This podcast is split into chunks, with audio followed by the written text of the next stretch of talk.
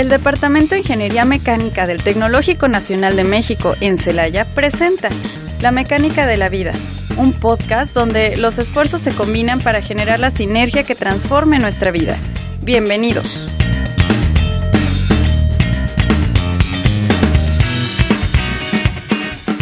Hola, ¿qué tal? Sean bienvenidos a una nueva emisión del programa La Mecánica de la Vida. Eh, un programa en donde pretendemos contar con ustedes todo lo que se hace en ingeniería mecánica. El día de hoy estoy muy contenta compartiendo micrófonos con mi compañera Perla. ¿Qué tal Perla? ¿Cómo estás? Un gusto saludarte hoy y siempre. Hola Betty, aquí igual un gusto de compartir este programa contigo. Ya, ya sabemos que este programa es principalmente para educar e enseñarle a las personas que la ingeniería mecánica no solamente es de carros, como siempre les mencionamos.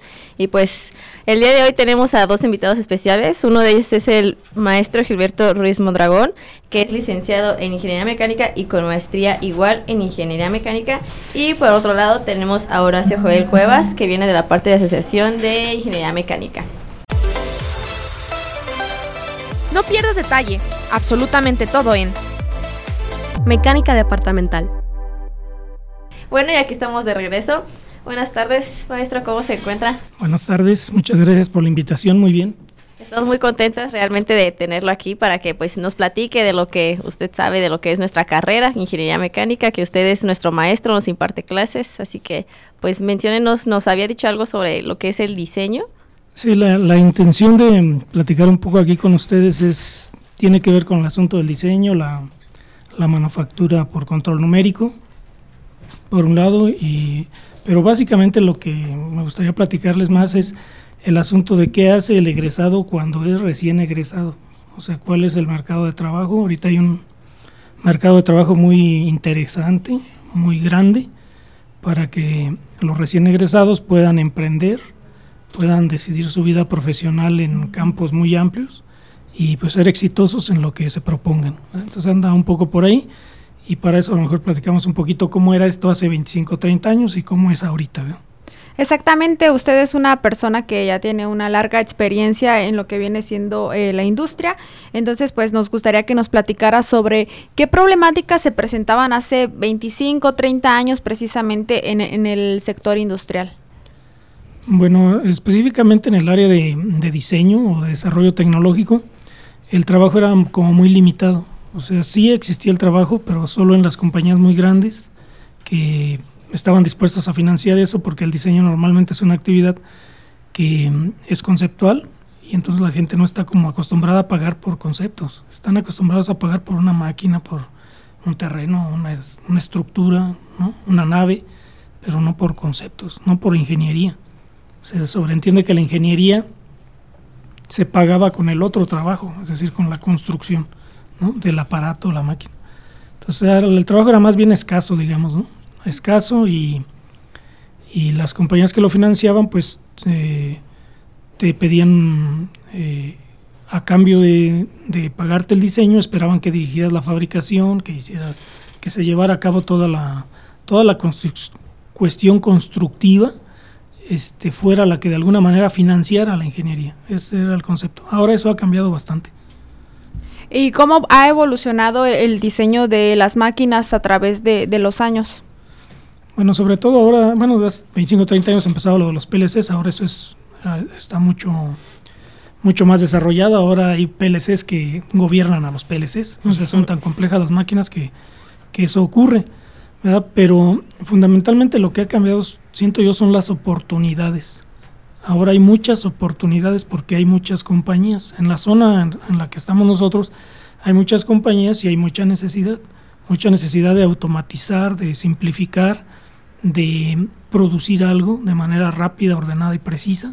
Entonces, eh, todo ese campo le da acción al ingeniero, precisamente al proyecto, al diseño, a la innovación. Y, es este, especialmente importante, como les comento, a la hora de, los jóvenes que están saliendo de la escuela, porque es el momento de, hacer esas actividades. Desde luego, siempre sirve un respaldo, un consultor, alguien que los apoye en lo que dan sus primeros pasos, pero una vez empezando a caminar ya se van solitos. Para entrar más en contexto, mencionaba lo que son los PLCs. Por ahí este, las personas que nos sintonizan muchas veces desconocen los términos exactos de, de ciertos... Eh, pues de ciertas cosas, ¿no? ¿Nos podría platicar un poquito qué son los PLCs a grandes rasgos, no, no muy específicamente? Pues a grandes rasgos es una computadora industrial que recibe una serie de señales, que esas señales pueden ser analógicas o digitales, y, y saca otras señales en respuesta a, al estado lógico, o sea, a cómo recibe esas señales, si son 10 señales, pues, pues esas 10 señales pueden existir en muchas combinaciones. Dependiendo de la combinación, da una salida. Entonces, y como esto es automático, pues permite los controles del controlar los mecanismos que dan eh, la función a las máquinas, levantar, subir, girar, encender, apagar, etcétera. Todas esas cosas las hacen de manera controlada conforme la lógica que se almacena en esa computadora. Ok, profe, nos menciona anteriormente que nosotros podemos este, comenzar a trabajar y después de ahí tomar carrera y seguir solos. ¿Esto nos da oportunidades para emprender nosotros como recién, e, recién egresados o qué cree usted? Sí, yo, yo pienso, bueno, soy de las personas que piensa que hay como una edad para hacer las cosas. Desde luego uno puede emprender en cualquier momento, pero cuando eres joven es mucho más sencillo, porque no tienes tantas obligaciones sociales ni personales. Y además es un momento en el que cada vez que uno comete un error, por, entre comillas, que en realidad es una experiencia lo que está ocurriendo, pues aprendes rápido y pues al ser jóvenes rápido este, convierten eso en una experiencia y en unas cuantas oportunidades de esas pueden encauzar un, emprendimiento, una pequeña compañía o una gran compañía, aunque todas las compañías grandes empiezan chiquito, entonces es el momento de hacer eso, de emprender, es una cosa muy importante porque en ocasiones eh, muchos egresados no ven su vida, em, no se ven como empresarios, se ven más bien como em, empleados en una compañía grande, chica, etcétera, del tamaño que quieran, o en otras actividades. Pero el emprendedurismo es una cuestión un poquito compleja porque hay que tomar riesgos, ese es el asunto, tomar el riesgo y atreverse a hacer las cosas. Eh, bueno, nos cuenta, hace 25 años eh, los conceptos no eran, no era algo en lo que las industrias estaban interesadas en invertir como tal. Querían que aparte de, de que brindaras pues tu asesoría, tu concepto, desarrollaras el proyecto que fuera más allá. Actualmente las cosas han cambiado y cómo se ha desarrollado el mercado del diseño, qué oportunidades brinda ahora el mercado que actualmente se rige. Yo pienso que ahorita hay muchas, muchas más oportunidades porque las necesidades también son muchas. O sea, la cantidad de compañías que hay en esta región del Bajío y en el país en general es mucho más grande que anteriormente. Entonces, aunque siempre la industria reclama los proyectos, digamos, lo que antes se llamaba llave en mano, que él quería decir, te doy el problema y tú me regresas la solución y yo no me ocupo de nada más que de encender, ¿no? Ese concepto sigue, lo que ha cambiado y mucho es que como hay más demanda, hay más espacio para, para las compañías que quieran dedicarse a eso. Para el que quiere ser diseñador o proyectista, tiene un universo más amplio. Antes esto era muy acotado, sí lo había, pero era muy acotado. Entonces era eh, complejo vivir de tu trabajo como diseñador. ¿no? Sí se podía, yo mismo lo hice muchos años, pero, pero no era no había tantas oportunidades como ahorita. Me doy cuenta por los estudiantes que asesoran la residencia, por los estudiantes en las clases que a veces me consultan alguna cosa referida a eso, y entonces me doy cuenta que están trabajando en una compañía, este, pues digamos pequeña, 20 o 30 personas, este, que se dedican a eso, a resolver problemas de la industria. Entonces, diseñar automatismos, este, aumentar la velocidad de las máquinas, controlar el proceso, muchas cosas que tienen que ver con idear algo nuevo para solventar una necesidad en la línea, ¿no? O sea, hay mucho eso ahorita. Lo he visto porque lo he sentido, no sé, como cinco o seis jóvenes que andan en eso y conozco dos o tres compañías ya no tan pequeñas que hacen eso. Entonces, y he visto la evolución, por ejemplo, los talleres de maquinado, pues no sé, hace 30 años eran contados los talleres que tenían máquinas de control numérico aquí en Celaya, ahorita hay muchos, muchos y este, muy bien equipados y quiere decir que están respondiendo a una necesidad de la industria y ese es otro Esa es otra área de oportunidad para los que les gusta la manufactura. O no necesariamente el diseño, la manufactura. También ahí hay un campo amplio porque la industria es imposible que solucione todos sus problemas por sí mismo. Aunque tengan sus propios talleres, es muy difícil. Entonces hay una, yo veo un área de oportunidad importante para los recién egresados.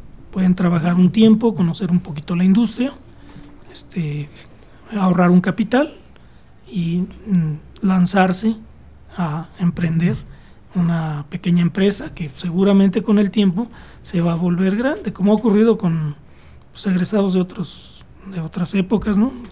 Jóvenes que tuve la fortuna de darles clases hace 25 o 30 años tienen ahora compañías con 150 empleados, donde hay 60 ingenieros, o sea, ¿por qué? Porque hacen lo que hacen es ingeniería, no no no venden un producto, no hacen un producto ni maquilan algo, resuelven problemas este, de la industria y eso requiere muchos ingenieros, muchos dibujantes, técnicos, etcétera. Desde luego operadores, pero, pero lo que me llama mucho la atención y me da mucho gusto que eso esté ocurriendo es que la compañía fundamentalmente hace ingeniería. Entonces, este, hay espacio para eso. Es un campo muy importante ahorita, muy, muy fecundo, hay mucha oportunidad. Y eso mismo pasa en la manufactura. En la manufactura también puedes competir de manera internacional. O sea, competir con todos, hay compañías que te dan espacio para que cotices este, determinadas piezas que se, requieren, no 100, 200 o 1000 o no sé, y puedes concursar por medio de una página web para ganar esas piezas. Y esas piezas se van a entregar en Estados Unidos o en Canadá o en otro lugar. Aunque tú las hagas aquí, las haces, las este, haces todo el trámite aduanal y las envías. Entonces en el maquinado hay esa otra área, que, que, no es una competencia ya local, sino es lo que frecuentemente pues hemos comentado con ustedes en las clases. Ustedes no compiten local, están compitiendo ya con el mundo. Entonces deben estar preparados para eso, con idioma, con este, tecnología, todas esas cosas que mm, le dan un soporte adicional a sus conocimientos, a todas las habilidades blandas que rodean a la cuestión técnica. Ok, este nos, estuvo mencionando lo que es el concepto de lo que es el diseño en la industria, pero usted díganos, ¿qué opina de la forma en la que se diseña hoy en día comparación de lo que fueron hace 25, 30 años? Ya ve que hoy en día contamos con los softwares de dibujo, los de simulación y este pues pues es una herramienta pues algo novedosa que en algunas ocasiones creemos que es fantasía. Bueno, se se imagina como tipo fantasía por lo que hace. Lo que sucede ahora es que los softwares son muy poderosos. Ahora diseñas en 3D y el software saca los planos en 2D, los acota, te los divide, etcétera. Todo ese trabajo anteriormente uno lo hacía a mano, aunque era un CAD, un software CAD, también los software CAD te permitían dibujar en tres dimensiones y sacaban algunos planos, pero eran muy malos, o los planos. De hecho, ahora inclusive los softwares ahorita tienen problemas para la acotación. La acotación es un arte que el ingeniero desarrolla con, el ejercicio. Entonces es de ese tipo de cosas que a las computadoras les cuesta mucho trabajo decidir en dónde va la cota para que se vea mejor. son cosas que a uno de los sistemas expertos les cuesta mucho trabajo. Pero tiene la enorme ventaja de que si tú modificas una longitud un, el tamaño de un barreno, una rosca, lo hace en todos lados al mismo tiempo. Y anteriormente eso lo hacíamos a mano. O sea, hiciste una modificación, el taller te decía, oiga, Inge, es que no cabe, es que está pegando, le vamos a quitar 5 milímetros, ¿cómo ve? Ok, quítaselos. Pero esos 5 milímetros afectaban a otra pieza y esa pieza a otra pieza y a otra. entonces tú ahí ibas para atrás en los dibujos corrigiendo todo, todo, aunque era en un CAD, pero era a mano. Entonces esas actualizaciones tú las hacías. Había errores, ¿no? O sea, este, a veces errores considerables, ¿no? Unas, una ocasión mandamos a hacer unas cosas al Estado de México, en el Estado de México. Hacíamos unas máquinas para hacer herraduras de caballos, unas máquinas automáticas. Y él, se mandó el dibujo y el, el dibujante le puso 25.000, ¿no? Y este, era una plantilla y el, cuando vamos a recoger la pieza, el, el amigo del taller nos da una pieza de 25 pulgadas, cuando lo que se querían eran 25 milímetros. Y él dijo, es que como tenía tantos ceros, tenían que ser pulgadas. Y pasaban ese tipo de errores. O escalabas el dibujo en el software y entonces se mandaba a fabricar y te entregaban las piezas a la mitad. Y ¿Por qué vienen a la mitad? ¿No? no había una, un control tan directo sobre los cambios. Y ahorita los cambios de ingeniería tú los ejecutas eh, y en el momento que estiras la pieza o haces un cambio, se actualiza todo lo demás. Entonces el diseñador no tiene que pensar esas cosas y son cosas de mucho riesgo cuando las cuando hay tolerancias, hay precisión, hay exactitud, no es este así tan rápido, ¿no? Entonces, y ahorita el software hace eso porque lo hace matemáticamente. Entonces, eso sí es, un avance tremendo, tremendo, ¿no? O sea, y, lo mismo las superficies que se intersectan, ¿no? Anteriormente eso lo hacías con geometría proyectiva. Era una muy poca gente podía tener la habilidad para proyectar eso, que una, una parábola se intersectara con una elipse y sacar la superficie resultante o sea, eso era una tarea este, delicada. Y ahorita pues, al software le pones la ecuación, corta la otra y ya. Ahí está, ¿no? Y, ya. Y si lo mandas a hacer también es así de fácil porque se traduce en código y la máquina de control numérico lo ejecuta. O sea, también todas esas cosas son así como de, como de medio ciencia ficción, una cosa así por el estilo. Porque eso era dificilísimo hace 30 años. Aunque había las máquinas y todo, no había la versatilidad del cuarto eje, el quinto eje, todas esas cosas, no. Y ahorita modificas lo que sea, este es todo. Extruyendo los cuerpos y cortas o haces lo que quieras y, ya. Generas el nuevo código G, se lo dan a la máquina y lo hace.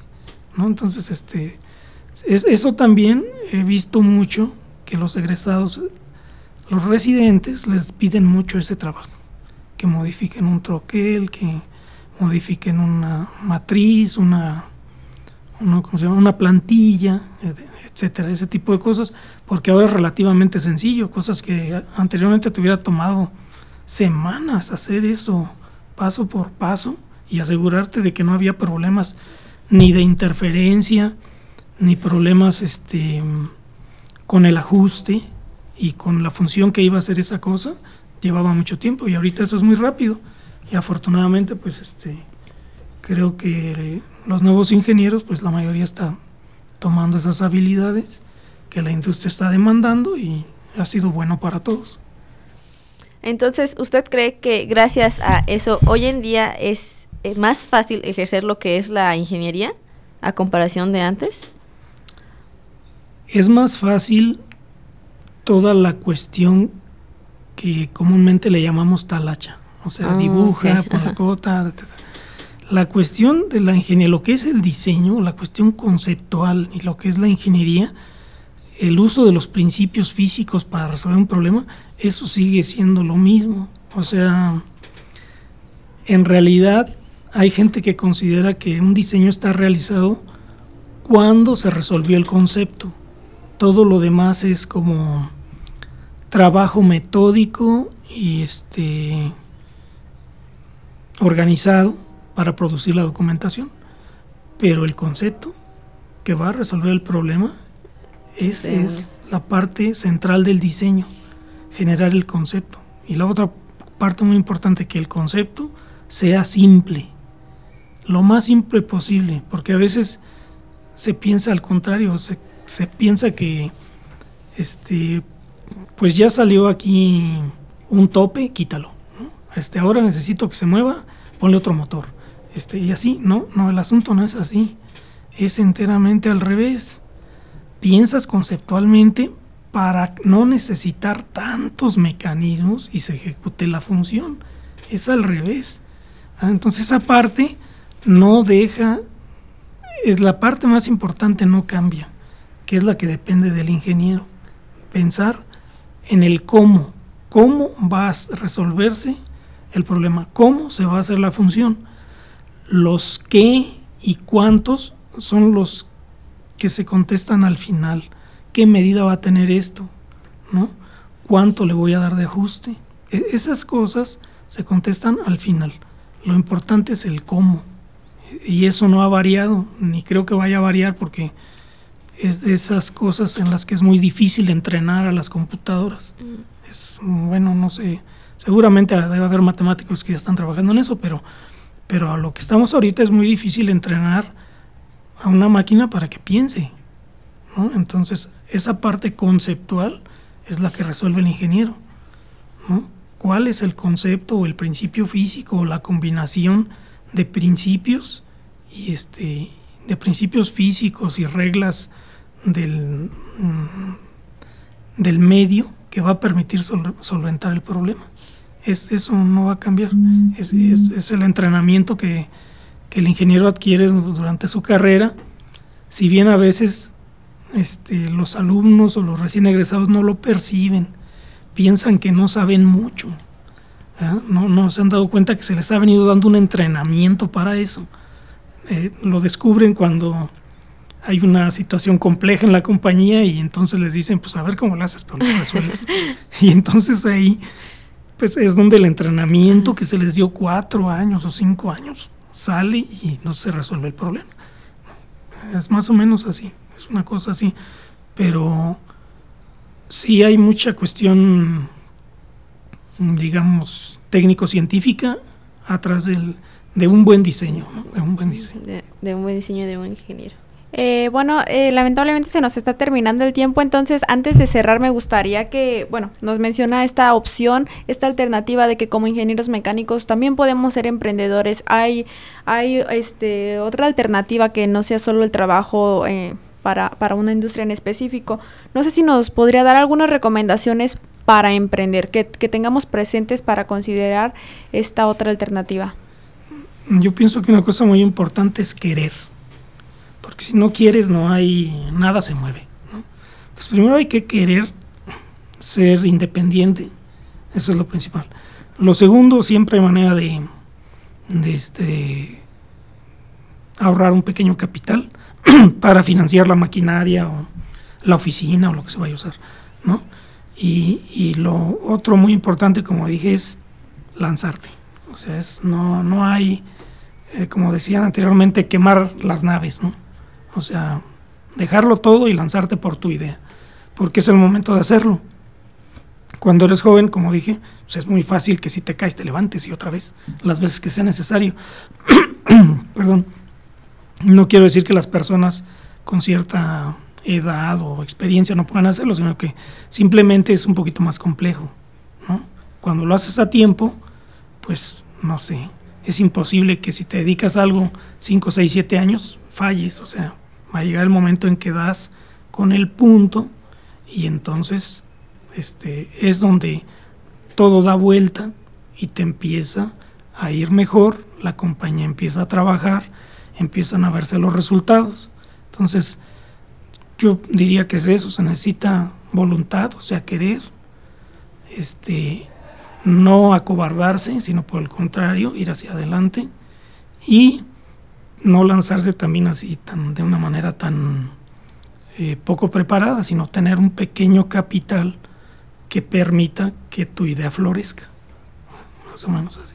Bueno, muchas gracias, profesor. Fue un gusto, un honor tenerlo aquí con nosotros. Gracias por toda la información que nos proporcionó, por los consejos. De verdad, fue una sesión muy, pues, muy, Muy buena, informativa.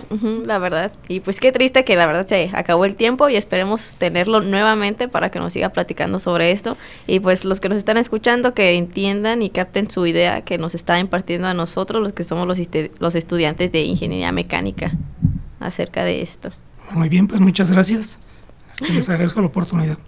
Vamos a un corte comercial y regresamos. En un momento regresamos a La mecánica de la vida. Ya estamos de regreso en La mecánica de la vida. ¿Quieres saber sobre la vida de los mecánicos? Quédate en Mecánica estudiantil. Bueno, y pues aquí estamos de regreso. Ahora estamos con mi compañero Horacio. Pues Horacio viene de lo que es de la parte de la Asociación de Ingeniería, Mec- de Ingeniería Mecánica. Buenas tardes, Horacio, ¿cómo estás? Buenas tardes, muchas gracias por la invitación. No, pues gracias a ti por estar aquí, pues a- por acompañarnos y espero que te sientas a gusto en, pues aquí en lo que es la radio, pues, lo que vamos a platicar el día de hoy. Horacio, eh, bueno, esta sesión trata de abarcar dos temas. Me gustaría iniciar con la parte de lo que son los créditos complementarios. Eh, ustedes como asociación estudiantil nos pueden apoyar a cumplir con estos créditos complementarios que, como bien sabemos, son, son cinco con los que se tienen que cumplir. Sí, en efecto son cinco créditos. Eh, normalmente se podrían ganar con eh, haciendo actividades, eh, participando con actividades deportivas. eh, luego consejo también a- a- avienta convocatorias para hacer participar en otras actividades. En años anteriores, ahorita creo que ya pasó lo de Cobijatec, eh, se entregaba un crédito por, por apoyar. Este semestre solamente fue realmente apoyo y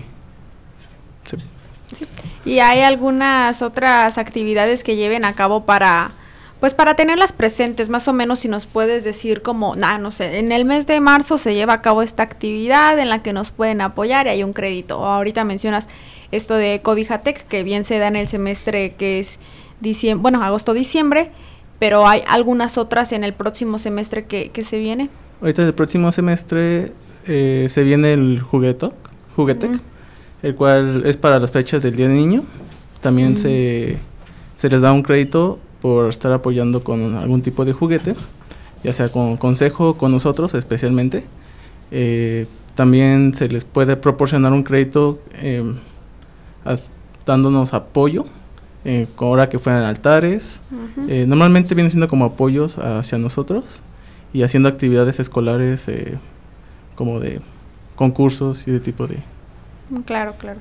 Eh, como lo es también eh, la participación en la semana LINCE, en la semana ASME también.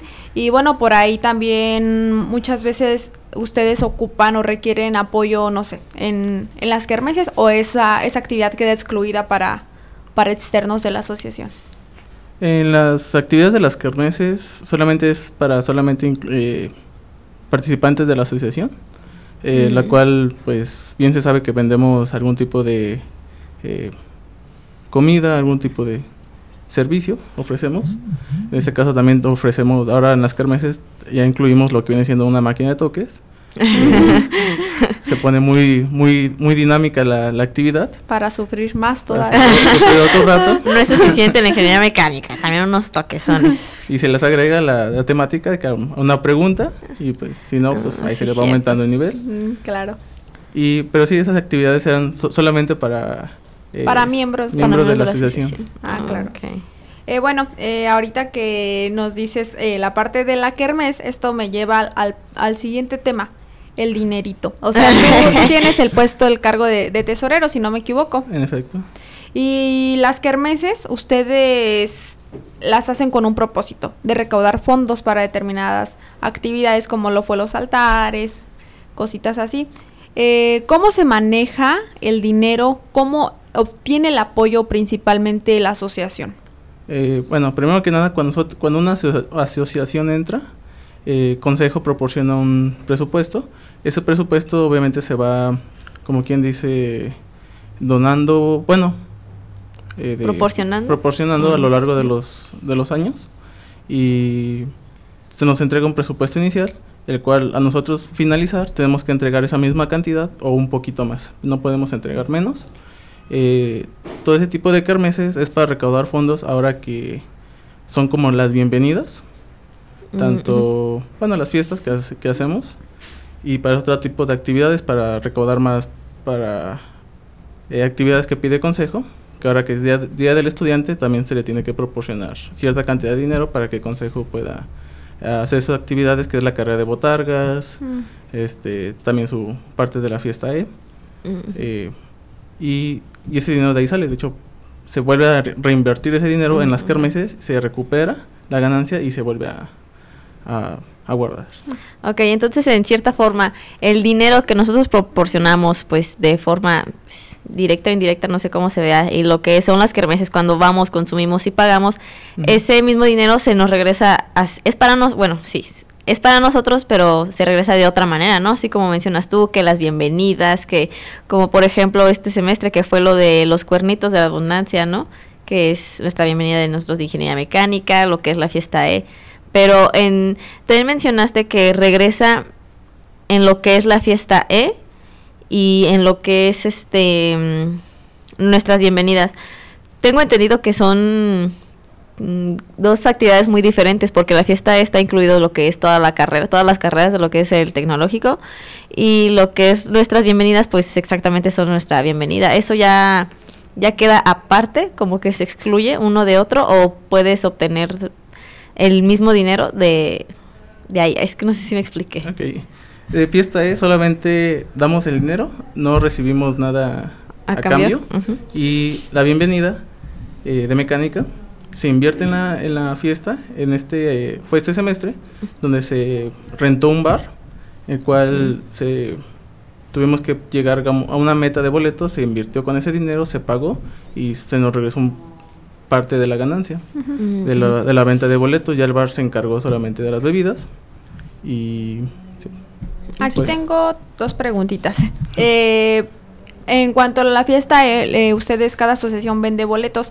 El consejo les dice, ten, no sé, 100 boletos, tienes que vender todos. Si no los venden, tienen que completar del dinero los 100 boletos que les dio el consejo. No, solamente somos apoyo de venta de, de boletos de consejo. Consejo nos, por ejemplo, nos entrega 200 boletos y, y él pasa cada, cada semana, cada tercer día a hacer corte y tenemos que dar ese mismo dinero de los boletos. Y si no, tenemos que llegar a reponer. Ah. O sea, es- si se llegan a perder o darlos más barato de lo que nosotros estábamos, Mm. eh, tenemos que reponer ese dinero. E igualmente cuando fue la carrera de para la semana Lince, que hicieron una carrera, también Consejo nos dio boletos para vender y no estoy muy seguro, pero creo que había un premio para la carrera o la asociación que vendiera más boletos, se les daba un porcentaje de, De del dinero que habían creo que nos dieron una cantidad de 100 boletos y nos iban a dar creo que el 10% o algo así. Mm, ok, este mencionas que si llega a tener alguna pérdida ustedes lo reponen. Entonces, ¿cómo funciona cuando hacen las, las ofertas o las promociones? Como por ejemplo cuando había la, la promoción de Baby Lince o que 10 boletos y te regalan uno, este, ¿cómo se maneja ahí en esa situación? Ese tipo de situaciones, Consejo pone, ¿Cuál los? Ah, pone las promociones. Ah, Solamente estamos atentos, él nos avisa de que estas semanas son esas promociones. Para avisarlas primero. Ajá, y Ah. tenemos que entregar esa cantidad de boletos con esa cantidad de dinero para entregar eso. mm, ok. Ok, bueno, eh, la otra pregunta que, que tenía, para este caso de la, de la bienvenida que se llevó a cabo el pasado octubre, ¿fue en octubre si no mal recuerdo o en noviembre? Bueno, creo que fue en octubre. en este En e- semestre. este que rentaron por ahí un antro, eh, pagan obviamente la renta, pero además el antro les pide que haya cierto tope de consumo porque obviamente al ser un evento privado pues ellos perderían ganancias de lo que vienen teniendo pues una noche normal porque pues tengo entendido que pueden ingresar botellas externas obviamente con, con descorche pero el antro les pide como de, ah, ¿sabes que tiene que haber tanto de consumo? O, o únicamente pagan la renta del lugar. Es la pura renta del lugar. Ya el, el bar se, se encarga si... Bueno, ya es su problema si, si vende o no vende. Ah, O sea, ok. ya- ok. Pero no, no, no, no nos permitieron el, el ingreso de, de bebidas. Ah, o sea, externo, ok. no había descorche. Ah. Entonces eso obligaba a, A que los ahí. invitados este, pagaran su botella. o Pues así. eso ya era como que un plan con maña, ¿no? Porque al hecho de tú no poder ingresar tu botella, bueno, llegar con tu descorche, estás en cierta forma obligado a consumir dentro del bar, así que ellos reponen, Así es. lo, pues sí, obtienen su, su ganancia. Y tú por ahí como tesorero, pues sabemos que los estudiantes precisamente no tenemos la cartera llena de dinero y, y es muy caro ir a, a tomar un bar, te triplican el, el precio de la botella. Consiguen o se encargan de que el bar por ahí tenga ofertas, de que eh, el precio lo reduzca o, o no pueden por ahí manejar esas situaciones. Eh, no podemos manejar ese tipo de situaciones. Ya el bar se encarga si da promociones. En este Mm. caso, cuando fue nuestra bienvenida, eh, el bar nos dio unos boletos de invitaciones de no, shots gratis o, o 20% en la, en, la, si- en la segunda botella. Y nosotros podíamos rifarlas o regalar los estudiantes que fueran. Mm, ok. Entonces ya ustedes quedan aparte de lo que es este, pues sí, del bar. Del bar. Solamente van, pagan y listo. Ya Sí. la fiesta para nosotros a pachanguear. A disfrutar. Sí, pues sí. Horacio, ahora acerca de las visitas industriales, pues ustedes cobran un precio por, por acudir esa, a esas visitas. Eh, ese dinero que recaudan, ¿para qué es? ¿La empresa les cobra por recibirlos o es para transporte o, para, qué, para qué se recauda ese, ese dinerito? Ahora que han sido las visitas, eh, han sido solamente para eh, recaudar lo del transporte. Hace poco sacamos un viaje a León que fue para la Expo de León, eh, bueno, de, tecnología de León. Y igualmente ahí fue, no fue como con permiso de la escuela, pero con transporte externo. Mm. Entonces se les cobró algo de, dinero, pero solamente fue como para el, puro transporte, recaudar, el cual tuvimos de hecho pérdidas en ese viaje ah. y no se recaudó el 100% del camión. Tuvimos que poner, dinero de, oh, la asociación y para fue como donación del viaje, se puede decir. Ah, bueno, bueno, este, y entonces para en, en este tipo de situaciones, como dices tú que no se recuperó lo que fue el camión, tienen como que cierto porcentaje de dinero guardado para ah, si llega a pasar este incidente cubrirlo como por ejemplo este lo que nos acabas de mencionar de que no se cubrió el camión este tuvieron que ustedes pagar de lo que se tenía.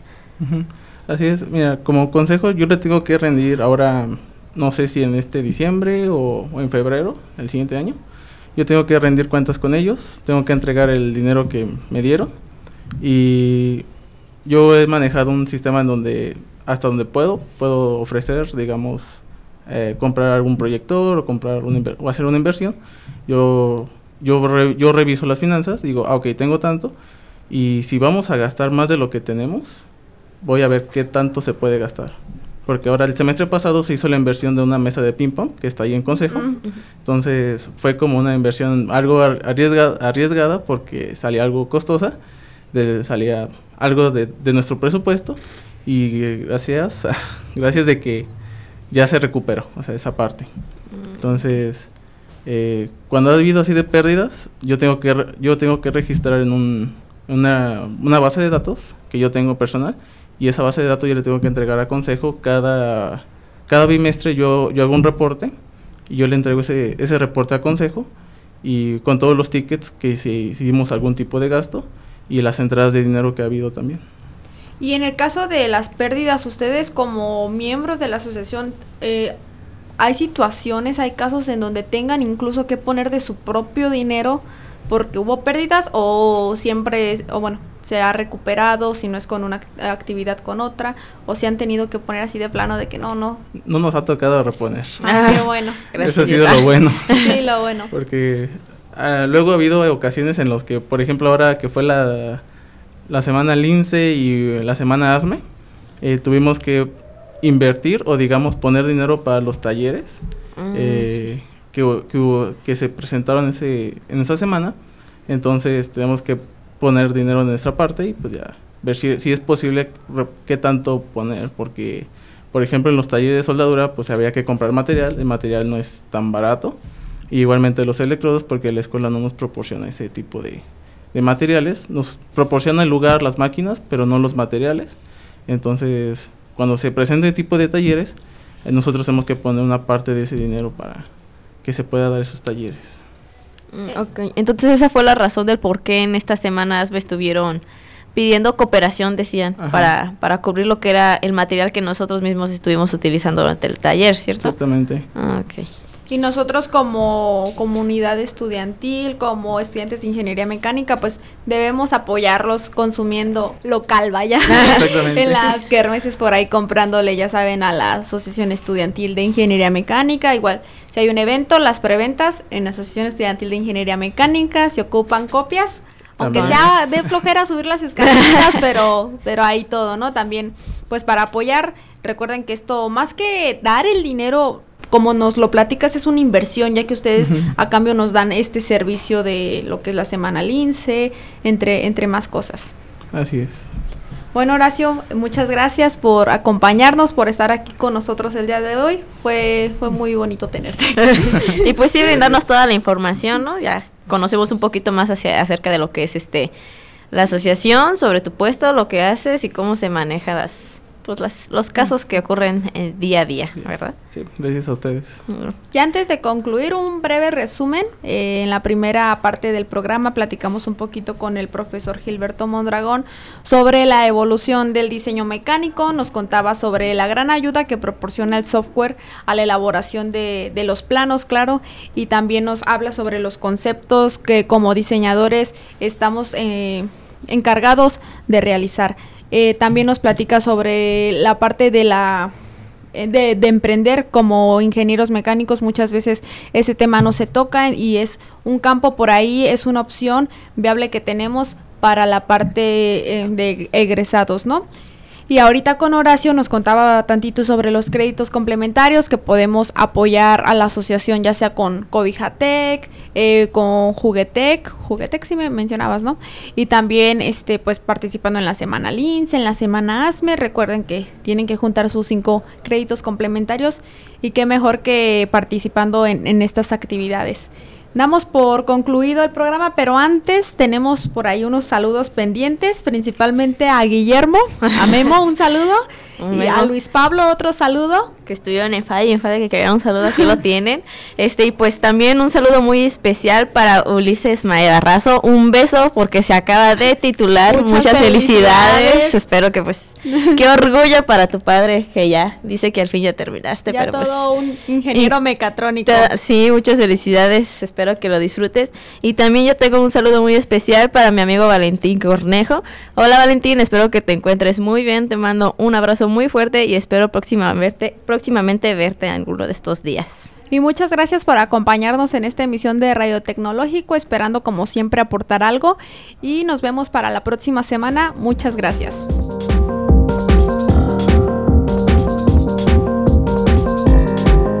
Y es así como concluye una emisión más de la mecánica de la vida. Esperamos contar con ustedes para la próxima. Y recuerden dejar sus comentarios y sugerencias en nuestra página de Facebook, Departamento de Ingeniería Mecánica ITC. Hasta luego.